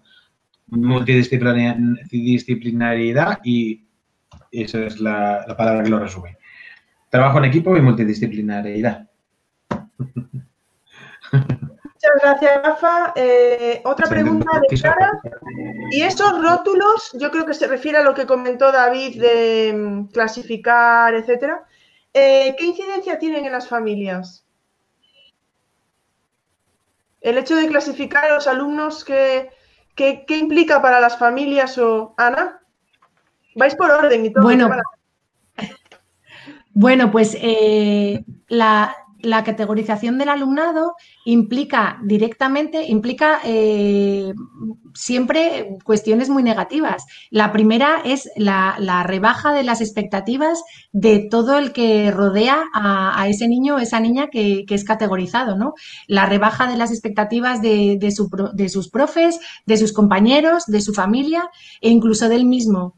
Esos, esas etiquetas son eh, totalmente nocivas, estamos en contra de ellas, son perversas porque eh, se, se disfrazan de mm, eh, que a través de, de esas etiquetas eh, el niño o la niña eh, obtiene unos recursos que esos recursos tienen que estar en los centros, no, no son regalos que nos hace la administración. Además, eh, las etiquetas son las que la administración educativa establece. Nosotros tenemos un- unas casillas en todas las comunidades autónomas con determinadas etiquetas clínicas, todas, eh, a las que tenemos que, referirnos para eh, dar de alta a, ese alumnado. El problema que además de esas cosas que la administración considera que sí que pueden pasar, pasan un montón de cosas más, hay un montón de, de- diversidad, lógicamente, eh, y de dificultades que no se han categorizado. Eh, como separaciones, enfermedades de familiares, eh, un montón de cuestiones que eh, determinarían también esa necesidad de apoyo educativo, de recursos individualizados eh, y que no se pueden otorgar porque la administración no considera. Luego, la categorización es eh, tremendamente negativa porque además se basa en unos criterios económicos, se basa en homogeneizar esa respuesta, eh, como si todo el alumnado con trastorno del espectro autista, por ejemplo, tuviera las mismas necesidades. Y ahí eh, digo lo que, lo que ha estado David diciendo durante toda la charla, que eh, nadie eh, se debe a una etiqueta, ¿no? Eh, hay que conocer a la persona y cada persona tendrá sus características individuales. Muchas gracias, Ana. Eh, paso a una pregunta de Vanessa que dice, ¿dónde podríamos ver modelos de informes de ACNEAE? No sé si yo lo estoy diciendo bien, si se lo decís así. eh, que recojan dificultades de aprendizaje, necesidades del entorno, metodologías, etcétera. ¿Alguna idea, chicos? ¿Alguna mano levantada? Eso Rafa es un David, venga. Rafa hizo así un... Sinceramente, Como los alumnos, como los alumnos. Muy, muy difícil. Es, es complicadísimo. Si quiere que me las pida en un comentario y algo le podré enseñar, pero encontrarlas por cuenta de uno es complicadísimo. Vale, pues eh, la podemos referir, va a hablar Ana, si no les podemos referir, como he dicho antes, con el resto de preguntas a Twitter y con un poco más de calma irlo viendo. Sí, Ana, comenta. Bueno, eh, a ver, es que básicamente eh, lo, que, lo que comentamos durante, durante, durante este rato, ¿no?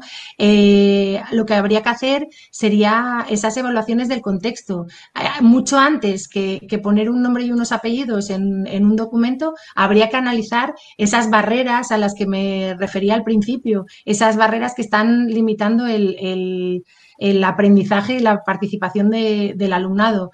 Eh, como estamos en contra de, esa categorización, pues también estamos en contra de esos informes eh, con orientaciones para las determinadas eh, categorías, ¿no? ahí habría que, personalizar, lógicamente. Bueno, tengo que decir que alguna de estas preguntas, por ejemplo, la que voy a hacer ahora, sí que nuestros orientadores en el backstage han estado contestando también. Eh, de nuevo, gracias, eh, tengo que acordarme, gracias Paco, gracias Paloma, gracias Juan, porque han estado muy activos en el chat. Virginia preguntaba, por ejemplo, ¿qué echan en falta, qué echáis en falta a la hora de trabajar con profesores de secundaria? Si los profesores diseñamos actividades adaptadas a cualquier diversidad, ¿deberíamos pedir consejo siempre al orientador? Ya le han respondido un poco, pero si alguno de vosotros quiere decir algo más.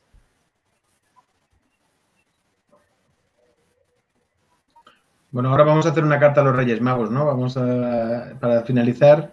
Sí, bueno, pero te quedaban dos preguntas aún, Rafa. ¿Está, ¿Alguien quiere contestar a esto? No, ya por eso, que esta, esta la metemos. Vale, bueno. No, bueno, yo sí, ya que estoy hablando, ya que estoy hablando.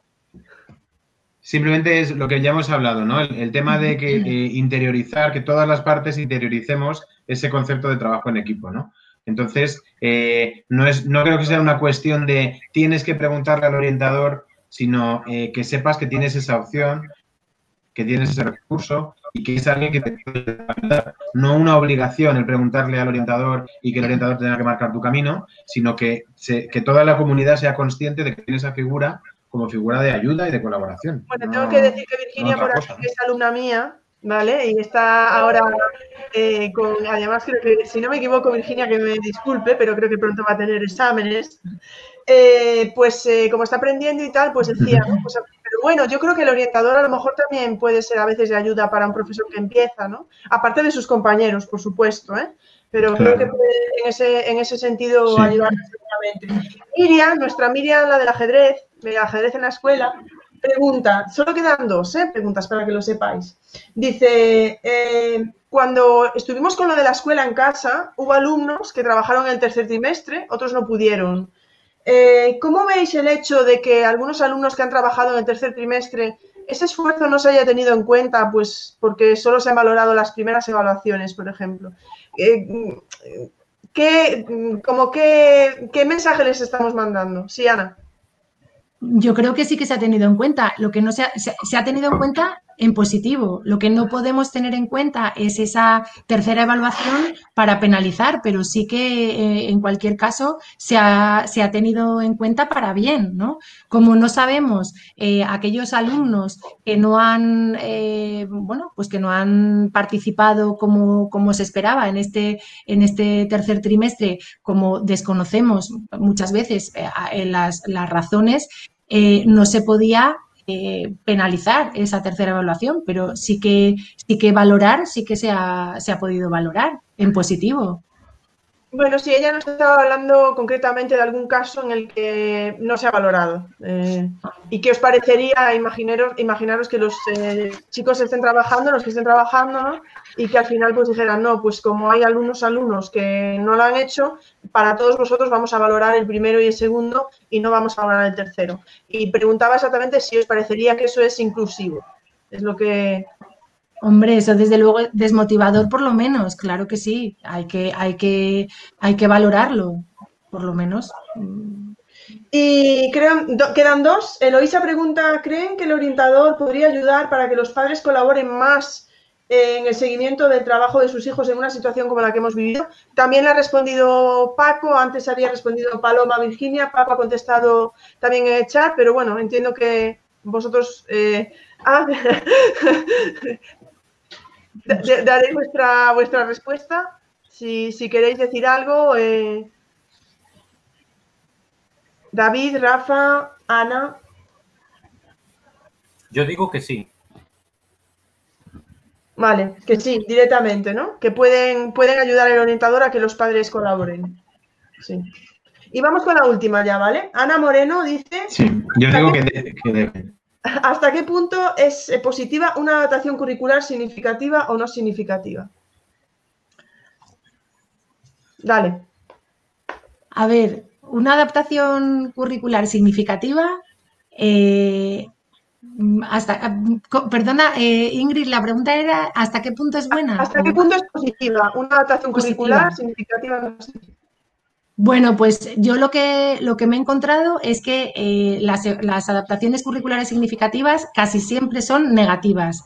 Eh, los efectos son eh, totalmente adversos porque, mm, bueno, eh, suponen una, ofrecerle a, los niños y niñas con diversidad funcional un currículum empobrecido que no tiene nada que ver con lo que están haciendo sus compañeros, que además ven que se utilizan otros materiales muy, inferiores, tanto en, nivel como en presentación, usan fichas en blanco y negro.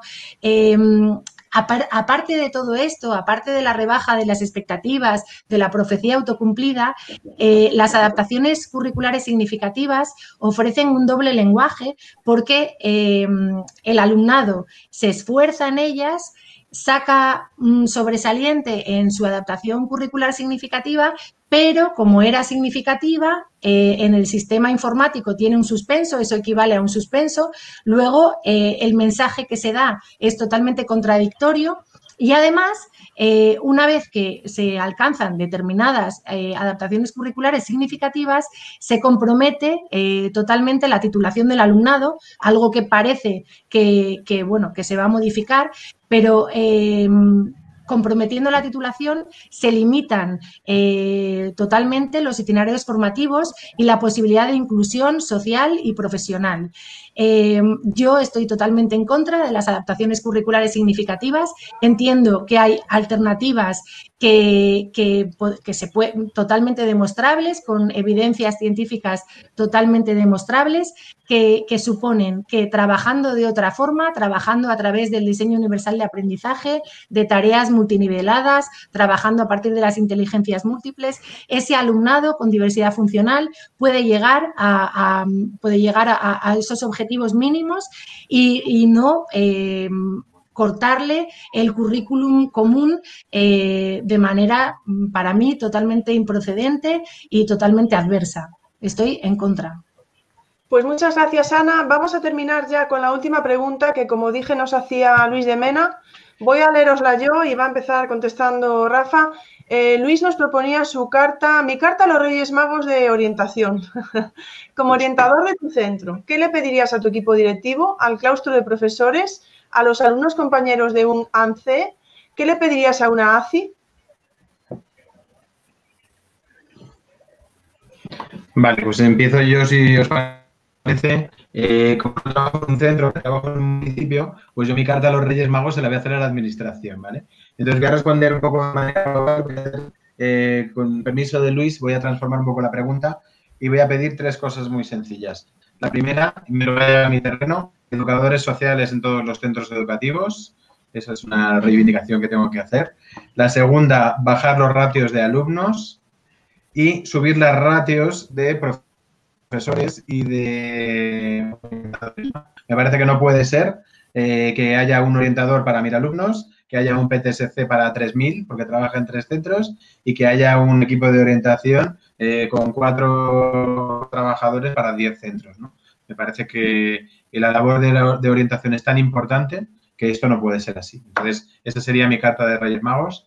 Y si esto sirve como despedida, pues eh, que muchísimas gracias de verdad personas que os habéis mantenido aquí desde las nueve y media hasta las once de la noche. Me parece una cosa brutal. Así que muchísimas gracias de verdad y de corazón. Y a ti, Ingrid, no te digo nada y te lo digo todo, como decimos aquí en, Madrid. Siempre me lo dices por Twitter, Rafa. Paso la palabra a David y a Ana. Bueno, pues hacerlo, chicos. Yo, eh, empezando por eh, los equipos directivos, eh, tengo mucha suerte con los equipos directivos de mis coles y no les pediría nada como, como, como directores y directoras porque, bueno, ejercen un, un, liderazgo pedagógico distribuido y estoy totalmente de acuerdo con, con su forma de, de, trabajar. Y mm, al, al, claustro, a los, a los compañeros, bueno, pues eh, les pediría que, entendieran eh, o que valorasen lo difícil que es ser orientadora. Eh, David, te paso la pregunta anterior y que me he saltado. Ah, porque íbamos una a una, perdón, sí, cierto. es que hace ya tanto tiempo. bueno, yo de todos modos no pasa nada, porque había funcionado las dos primeras eh, al equipo directivo y al claustro, eh, para mí deberían ser más o menos lo mismo, como ha dicho Ana. Entonces les voy a pedir lo mismo. Les voy a pedir que empiecen a comprender que tenemos que pasar de una cultura, eh, yo la llamaría neandertalensis, otros le llaman clínica, a una cultura inclusiva y que lean y que confíen en nosotros y que se informen y que estén abiertos a ver cosas diferentes y que no todo tiene que ser como era antes. Eh, ¿Qué le pedirías a, los, compañeros y compañeras de alumnado eh, de necesidades educativas especiales? Bueno, pues eh, les, diría que, mm, que valorasen o mm, que, todos y todas somos, somos diversos dentro y fuera del aula y que solo estar juntos y juntas nos hace mejores personas. no, Quizá te saltaste de adaptaciones curriculares. Ha sido era, Era después, ¿no? Era después. Ah, vale, No pasa nada, mejor. Pues yo a estos alumnos, eh, es que para mí es como esto que sucede con la con el conflicto israelí-palestino, ¿no? Que tú a un palestino le preguntas dónde está Israel y te ¿eso qué es? ¿Te refieres a, a Palestina? O en el Líbano que no sale Israel en los mapas. Bueno, pues yo igual. El alumnado compañero del alumnado con EAE para mí no existe. Así que no les voy a pedir nada, porque como no existen los NEAE, sino que existen personas, no les pido nada. ¿Y qué le pedirías a un nazi? Yo que desapareciera del mapa y algo, eso desde luego es algo que está en nuestra mano porque solamente los orientadores y orientadoras pueden determinar que, se lleven a la práctica, con lo cual eh, me lo pido a mí misma mm, borrarlas del mapa. David. Eh, sí, yo también voy a pedir que pulsen el botón de autodestrucción. y una, una, cosa, una cosa, Ingrid, eh, que yo también quiero pedirle una cosa a las administraciones como, como Rafa. Eh, bueno, pues sobre todo a las administraciones porque, porque son las únicas que pueden hacer que por fin salgamos de este sistema neandertalensis que dice, que dice David Em, no podemos eh, seguir vulnerando los derechos de las convenciones de las personas con, diversidad funcional, los tratados internacionales. No podemos seguir en esta línea. A las administraciones tenemos que pedirles que dejen de vincular eh, la dotación de recursos personales y, materiales a, la elaboración de, dictámenes e informes de evaluación psicopedagógica los recursos personales tienen que estar en los centros y tienen que estar em, asignados al igual que se asignan los de otras especialidades, no por número de NEES ni NEAES, que en lo que no creemos, como, como comentaba el compañero, sino por ratio. El, profesorado de educación física no está en los centros en función del número de niñas y niñas obesos que necesiten eh, práctica deportiva, que tengan dificultades metabólicas o que quieran realizar práctica deportiva. La educación física es mucho más que todo eso, es mucho más que hacer deporte, supone el reconocimiento de una serie de valores, de trabajo en equipo, de un montón de cuestiones e igual que el profesorado de, pedagogía terapéutica y audición y lenguaje está en la escuela inclusiva para muchas más cosas que intervenciones individualizadas con el alumnado que la administración nos dice que categoricemos. Eso es lo que le pediría a las administraciones, que nos dejara hacer nuestro trabajo de prevención, ese del que tanto hacen gala en las leyes, en la normativa que establecen, porque el papel lo aguanta todo, pero la realidad no. Y nos siguen obligando a funcionar con esquemas del siglo pasado. Muchísimas gracias, de verdad no os quiero entretener más. Ana, Rafa, David, eh, Paco, Paloma, Juan, que estaban por allí por detrás, a todos los que han estado en el, chat, más de hora y media. Eh, como he puesto ahora mismo en el chat, eh, nos faltaba una charla de orientación, pero yo creo que nos hemos resarcido. yo creo que hemos tenido un buen rato de, de orientación y acordaros que todos ellos están en Twitter. Entonces os animo, sabéis que tenéis ahora mismo mi tweet, podéis contactar con ellos, podéis seguirlos y, podéis preguntarles todo lo que queráis. Eh, seguro que os responden. Estoy segura que cualquiera de los seis incluso os va a responder. Muchísimas gracias eh, a los tres de verdad de corazón, a los otros tres que estaban. y como si quieres quitar la cámara un momento, Ana, no pasa nada. Pues saludamos. y muchísimas gracias, muchísimas gracias de verdad a, todos por estar aquí. Es normal que, que Ana ya le fueran a, le fueran a avisar, no son horas. Y la semana, la semana que viene, acordaros que tenemos a Juan Francisco, que tenéis el tweet ahí para votar y decidir de qué queréis que os hable. Y esperemos que no estemos hora y media, que sería un placer escuchar a Juan Francisco hora y media. Pero yo creo que esta Summer Edition, aunque ahora se haga de noche más tarde, hay que, ir cortándolas un poco. Si no, bueno, muchísimas gracias a los tres. Eh, no sé si queréis de alguna manera y ya nos despedimos. Y gracias al chat, por favor. Si la gente no estuviera en el chat y no se hubiera hecho preguntas, eh, esto no tendría sentido, claro. Vale, yo creo que ya están cansados. Solo habría durado una hora y cuarto. Efectivamente. Bueno, pues nada, de verdad. Rafa, David, Ana, muchísimas gracias y vamos a dar por concluida entonces la charla de hoy. Un abrazo a todos. Muchas gracias por haber escuchado este podcast y si quieres, nos vemos en el siguiente. Un saludo.